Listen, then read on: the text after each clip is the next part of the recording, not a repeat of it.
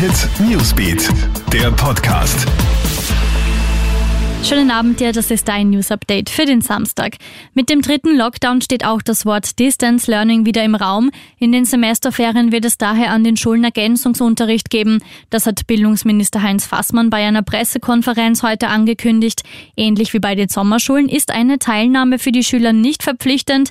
Eine Testpflicht für Schüler als Voraussetzung für die Rückkehr in den Klassen ab 18. Jänner wird es aber nicht geben. Es ist die erste ordentliche Zulassung weltweit. Die Schweiz genehmigt den Corona-Impfstoff vom Pfizer-BioNTech. Das Besondere daran, es handelt sich um die erste Zulassung in einem ordentlichen Verfahren statt einer Notfallzulassung. In den USA wurde nach Pfizer-BioNTech nun der Impfstoff von Moderna als zweites Serum gegen Corona zugelassen.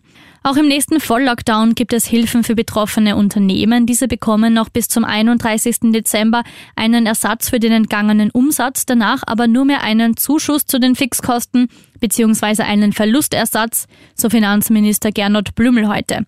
Die Reduktion der Arbeitszeit auf 0 Prozent während Lockdown-Zeiten im Rahmen der Kurzarbeit ist auch während des dritten Lockdowns möglich, so Arbeitsministerin Christine Aschbacher. Und jetzt zu einem kurzen Corona-Update. 2296 neue Fälle sind in den letzten 24 Stunden gemeldet worden. Das liegt unter dem 7-Tage-Schnitt. Der liegt nämlich bei 2484.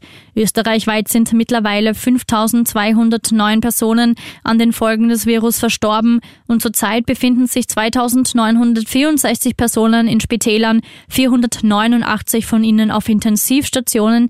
Das sind sechs weniger als noch gestern. Alle News hörst du auch stündlich im Krone Hit Newsbeat. Krone Hit Newsbeat, der Podcast.